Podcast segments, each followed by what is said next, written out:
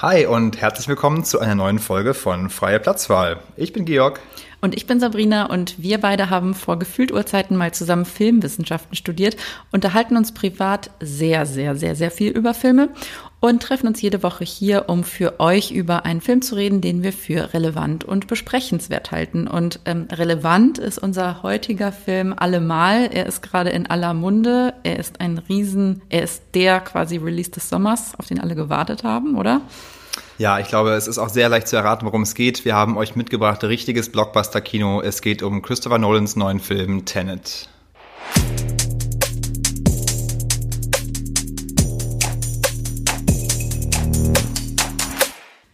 Genau, es geht heute um Christopher Nolans elften Spielfilm Tenet. Ähm, das ist eine Action, Science-Fiction, Spionage, Thriller so würde ich es mal beschreiben.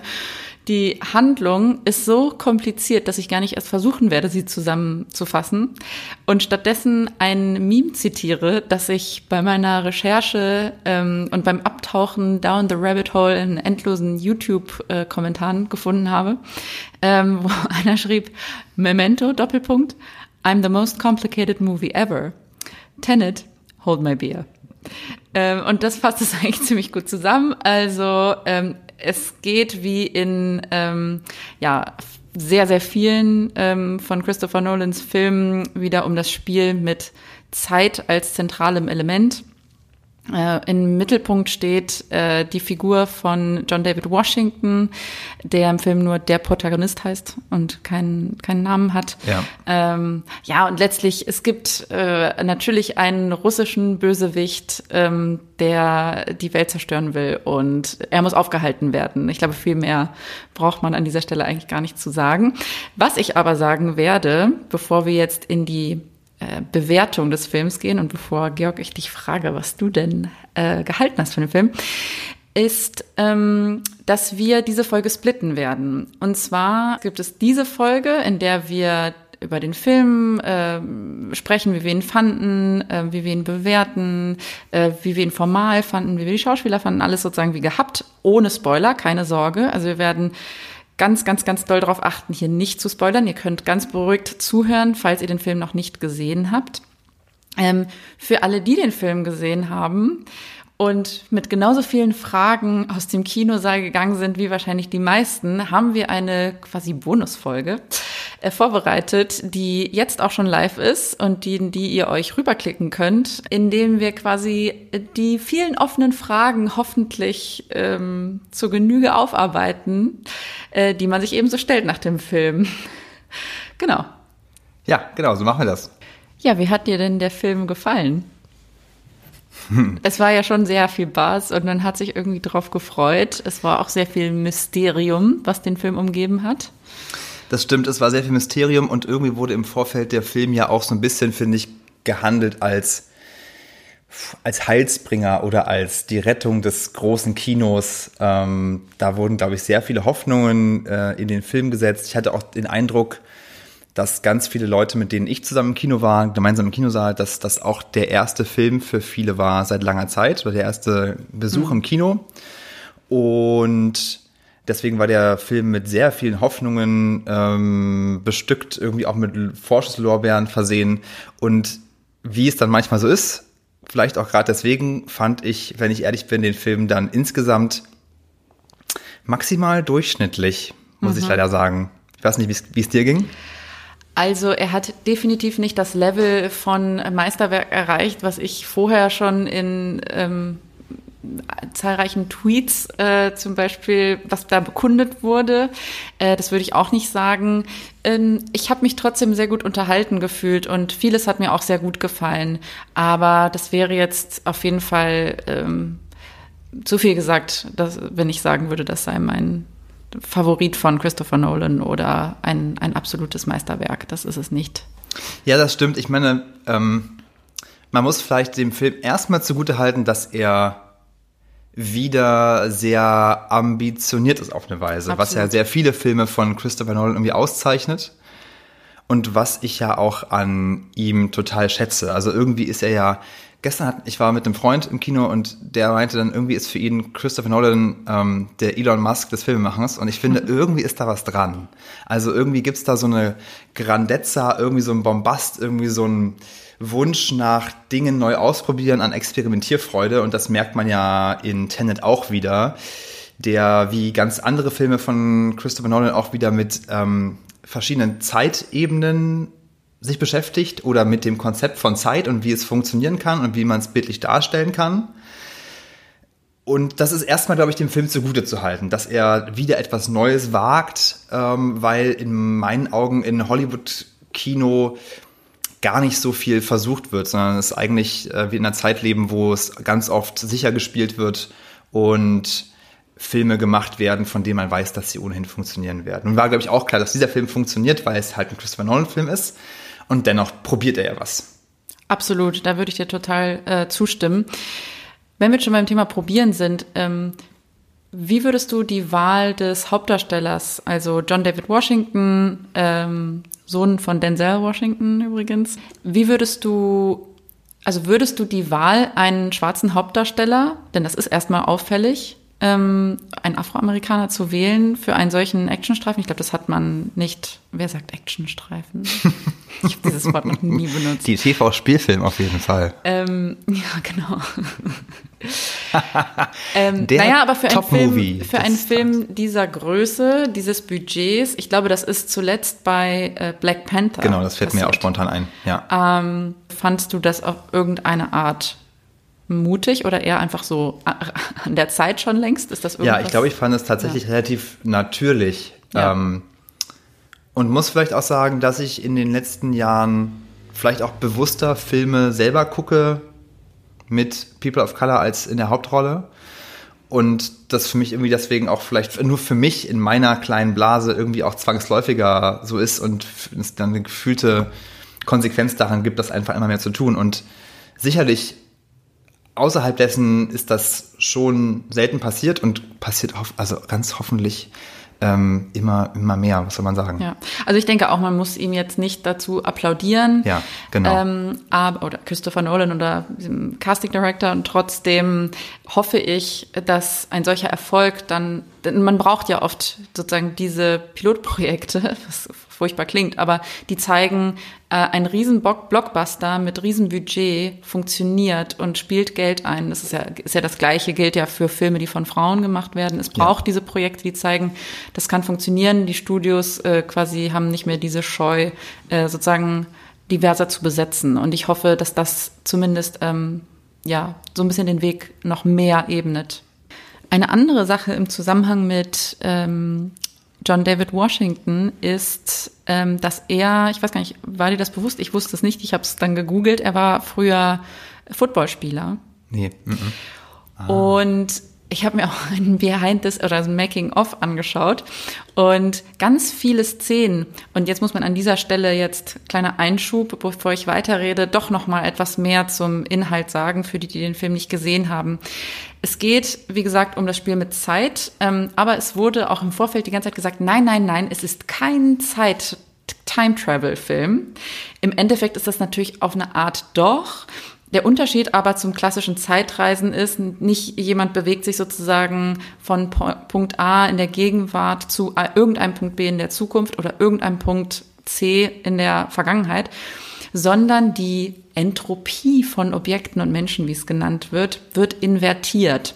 Sprich, man bewegt sich sozusagen rückwärts in der Zeit.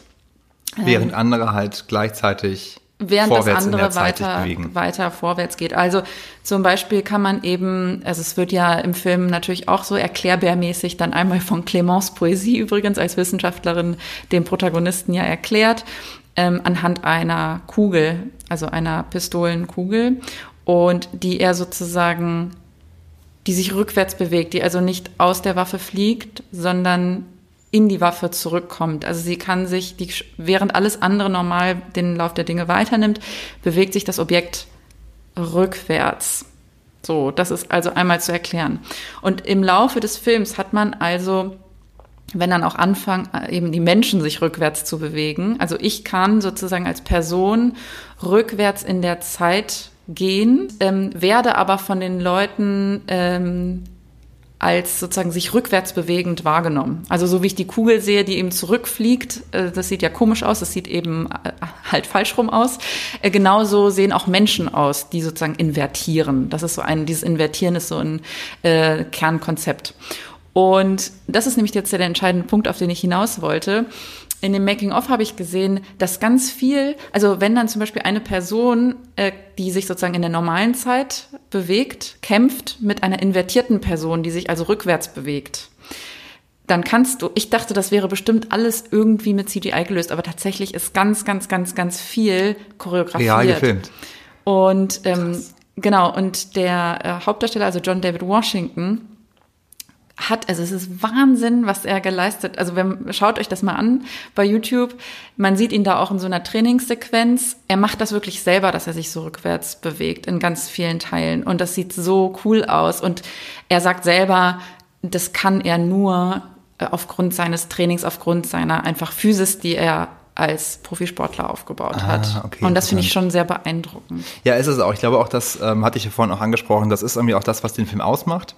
Diese, diese Darstellung dieser Invertierung. Und erstmal ist sie natürlich spektakulär. Für mich, ähm, und damit vielleicht so ein bisschen, warum ich den Film aber dann maximal durchschnittlich fand, mein Eindruck war trotzdem, dass das irgendwie die Idee des Films war. Also für mich war das letztlich eine technische Übung, dieser ganze Film. Ähm, als hätte Christopher Nolan gedacht, okay, was will ich eigentlich noch darstellen? A, ich würde gern darstellen, wie Leute sich rückwärts in der Zeit bewegen. Und darum baue ich meinen Film. Das war also sozusagen so mein, mein Eindruck. Und deswegen finde ich, strahlt der Film so technisch spektakulär und ähm, innovativ er sein mag, eine ganz große Kälte aus und auch ein ganz großes Desinteresse für die Figuren. Mhm. Ähm, ja, interessant, dass du das sagst. Ähm, ich das ist tatsächlich auch ein Minuspunkt auf meiner Liste, dass ich das Gefühl habe, die ganze Komplexität der Handlung und das Zurschaustellen der zweifelsohne wahnsinnig beeindruckenden Visuals geht zu Lasten der Figurenentwicklung. Und so toll ich äh, JDW äh, als Protagonisten finde. ähm, auch mit seinem, ich liebe ihn ja auch in Black Clansman. Und also er hat, er bringt auch diesen mega trockenen Humor in diese Rolle, die ich super cool finde. Allein durch Blicke eigentlich vor allem. Ja. Man muss sagen, der Dialog ist eher so ein bisschen borderline unfreiwillig lustig, finde ich, aber er macht es dann halt trotzdem, dass es funktioniert. Ja, er macht es richtig witzig und hat einfach so eine Coolness und ein Charisma, ähm, was er ausstrahlt, obwohl ehrlich gesagt die Figur tatsächlich etwas unterentwickelt ist. Mm, und ähm, etwas anderes, was für mich ehrlich gesagt auch unterentwickelt ist, was so ein bisschen das mein Hauptproblem fast auch ist, ähm, ist die Beziehung zwischen ihm und Cat die einfach irgendwie nicht erklärt wird, nicht eigentlich nicht wirklich existent ist. Also man fragt sich, weil vieles sozusagen dessen, was passiert, wird ja auch in Gang gesetzt, dadurch, dass er sie retten will. Ja, und diese Mot die Motivation, die Motivation ist überhaupt ja. total unklar, wird überhaupt nicht, auch gar nicht erzählerisch gelöst. Und das ist ja auch so ein Thema, was Christopher Nolans Film ja ganz oft vorgeworfen wird, dass er letztlich, woran er interessiert ist, ist Storytelling. Er will auf innovative Weise Filme ähm, erzählen und äh, Geschichten erzählen, aber die Figuren sind ganz oft ähm, wie so Pappaufsteller und auch in diesem Film. Ich meine, auch der Bösewicht, der russische Bösewicht ist eine, ist eine Karikatur seiner selbst. Also hm. wer, wer funktioniert in so einem Schema 1-0 ähm, was, was ich nicht haben kann, darf kein anderer haben und lebt damit und ist 50 Jahre alt oder 45 Jahre alt. Also das ist irgendwie, ich glaube, also diese Figuren gibt es nicht und das auch mit dieser, also die Coolness ist natürlich, das macht den Film aus und das macht den Film auch wirklich zu einem coolen Film sicherlich, der eine große Fangemeinschaft haben wird. Vielleicht auch gerade in einer jüngeren Zielgruppe kann ich mir gut vorstellen. Aber gleichzeitig, wer geht denn durch diese Welt durch, in einer Selbstverständlichkeit, bewegt sich rückwärts und ohne mit der Wimper zu sagen, so, ja, Anni, klar, mache ich jetzt halt mal. Ich laufe jetzt auch rückwärts. Ja. Und es, ist, es gibt keinen Moment des Zweifelns und keinen Moment des, ich weiß nicht. Das darf man vielleicht auch von so einem, jetzt wo ich sage, auch von einem Action-Streifen oh auch gar nicht erwarten. Aber irgendwie doch, hat es mich doch erwarten. gestört. Was soll ich sagen? Ja. Ja, trotzdem muss man sagen, die Action-Szenen sind schon richtig nice. Ja, klar. Und ähm, ja, wie schon erwähnt, äh, John David Washington ist da super überzeugend drin. Äh, um vielleicht eine rauszuheben, die mir fast am besten gefallen hat, obwohl sie vielleicht sogar die unspektakulärste war. Aber wie geil war bitte die Szene in dieser Restaurantküche, wo er ähm, ja letztlich übermannt ist eigentlich und dann einfach ist mega, mega souverän durchzieht. Ich sag nur Stichwort Käsereibe. ja, und auch Anzug richten danach und so. Das ist halt so das. Ja, und, er, und das geilste Zitat ist eigentlich auch Still waiting for that hot sauce. ja. Was im Übrigen, wo ich mich gefragt habe, ich weiß nicht, ob ich da schon wieder zu viel rein interpretiere, aber Hot Sauce, das ist vielleicht ein bisschen off-topic, aber Hot Sauce als Begriff und ist ja zum Beispiel auch bei Beyoncé im Lemonade-Album ein ganz wichtiger, weil Hot Sauce so der Inbegriff auch von irgendwie schwarzer Südstaatenkultur ist. Und ich finde es geil, dass sie ihnen das sagen lassen. Ich glaube, das ist schon auch eine Referenz.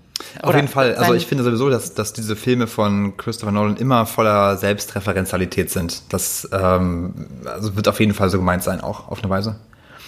Und was was ich dazu noch sagen wollte, ist natürlich, das muss man, also das wollte ich damit auch gar nicht sagen, der Film ist erstmal auch irgendwie auch Kino pur. Also er ist ja so viel Bewegung. Also auch wenn man sich überlegt, der Film ist zweieinhalb Stunden lang ähm, und er ist eigentlich nur Plot. Es ist, es geht immer die ganze Zeit nach vorne. Ich finde auch, dass man dem Film total ansieht, dass trotz dieser zweieinhalb Stunden der Film total brutal teilweise trotzdem noch gekürzt wurde in den Szenen. Also die Schnitte ähm, im Editing, man sieht ganz stark, wie Szenen eigentlich verkürzt gar nicht zu Ende gelaufen lassen werden. Bestimmt auch bewusst, um diese fortwährende Energie zu transportieren, aber es ist total krass, also wie, wie Szenen einfach im, äh, im Halbende vorbei sind und man sich in der nächsten Szenerie wiederfindet und sozusagen kurz selber sich zusammenreiben muss, warum die Person jetzt dort ist, wo sie, wo sie ist.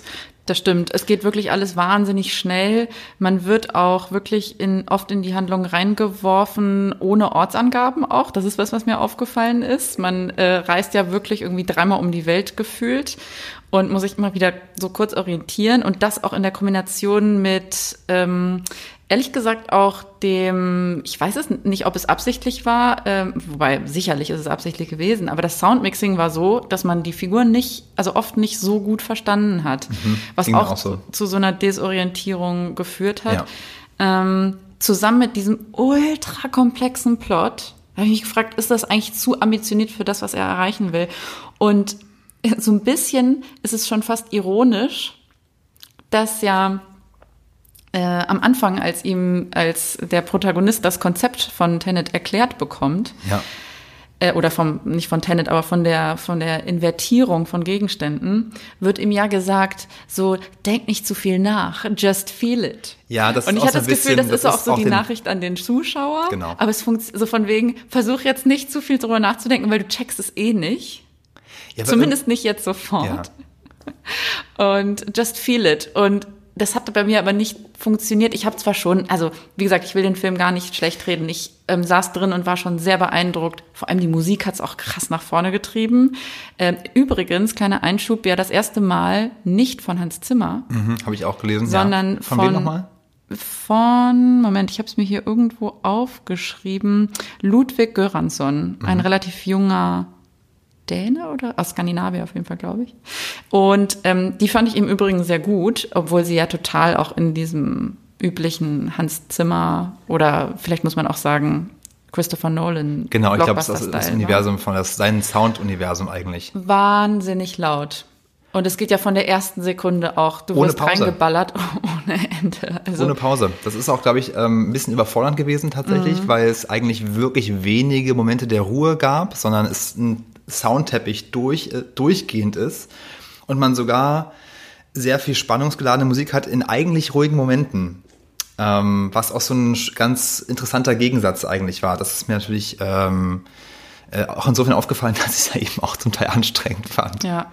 ja, jedenfalls dieses Just Feel It hat bei mir dann nicht funktioniert, weil mein Kopf sich immer wieder gemeldet hat und gesagt hat, hä, aber was ja. ist jetzt hier und wie war das jetzt hier nochmal? Dann habe ich wieder an Szenen zurückgedacht und ich konnte also nicht sozusagen es einfach nur fühlen.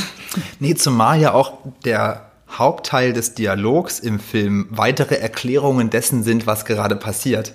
Also auch der Film fühlt es ja nicht, sondern lässt seine, ähm, seine Figuren die ganze Zeit erklären, was gerade passiert und was sie müssen, damit dieser und dieser Effekt entstehen kann. Das heißt, auch der Film fühlt es nicht, sondern erklärt es ja die ganze Zeit, auch Ja. sich selbst. Ja. Trotzdem, und das ist jetzt vielleicht eigentlich, ähm, naja, fast das Letzte, was ich dafür sag, dazu sagen würde, ähm, dann habe ich noch eine Frage an dich. Ähm, würde ich sozusagen abschließend nochmal sagen, was man dem Film, finde ich, sehr zugute halten kann. Du hattest es schon angedeutet, auch mit der sozusagen, dass die Ambition ja auch etwas ist, das, das muss man sich erstmal trauen, auch so viel Komplexität bei so einem hochbudgetierten Film. Äh, was ich, was mich wirklich beeindruckt hat, war, es wurde schon, wir haben schon sehr, sehr viele Filme über Zeitreisen gesehen. Es gibt unendlich viele Beispiele. Aber diese Gleichzeitigkeit, also dieses ähm, eben sich mit der Zeit und gegen die Zeit bewegen und das, was dann auf der Leinwand eben äh, an Action resultiert und an visuellem, das ist schon wahnsinnig neu und beeindruckend.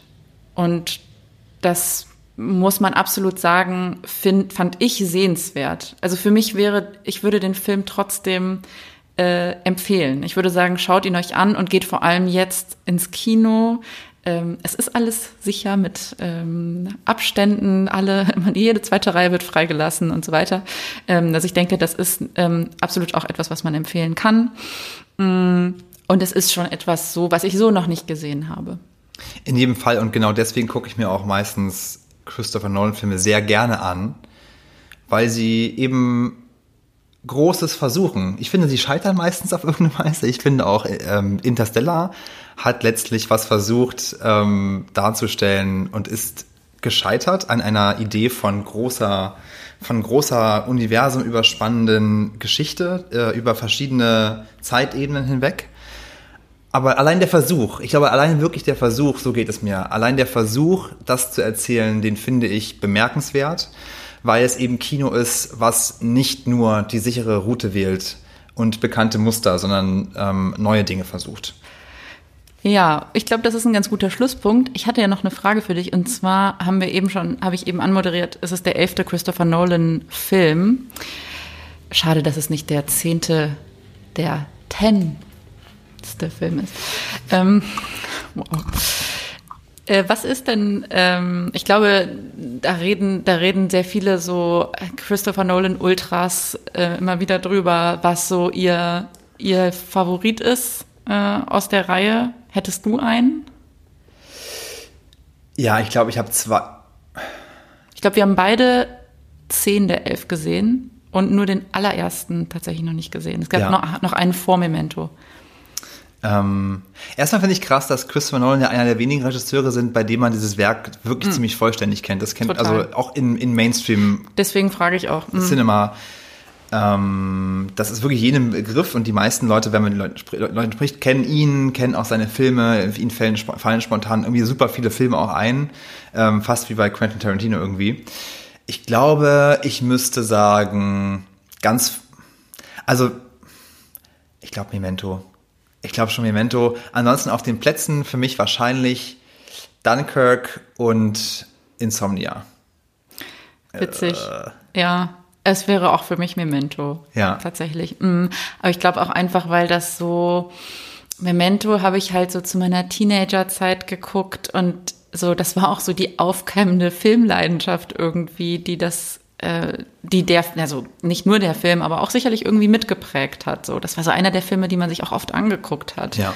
Und ja, wie das halt dann so oft ist, spielt dann vielleicht auch Nostalgie nochmal eine Rolle und vielleicht verklärt man den Film auch so ein bisschen, ich weiß es nicht. Ähm, ich müsste den jetzt ehrlich gesagt auch nochmal sehen, aber das ist auch irgendwie so direkt der erste, der mir in den Sinn kommt, wenn ich ähm, an Christopher Nolan Genau. Lieblinge denke.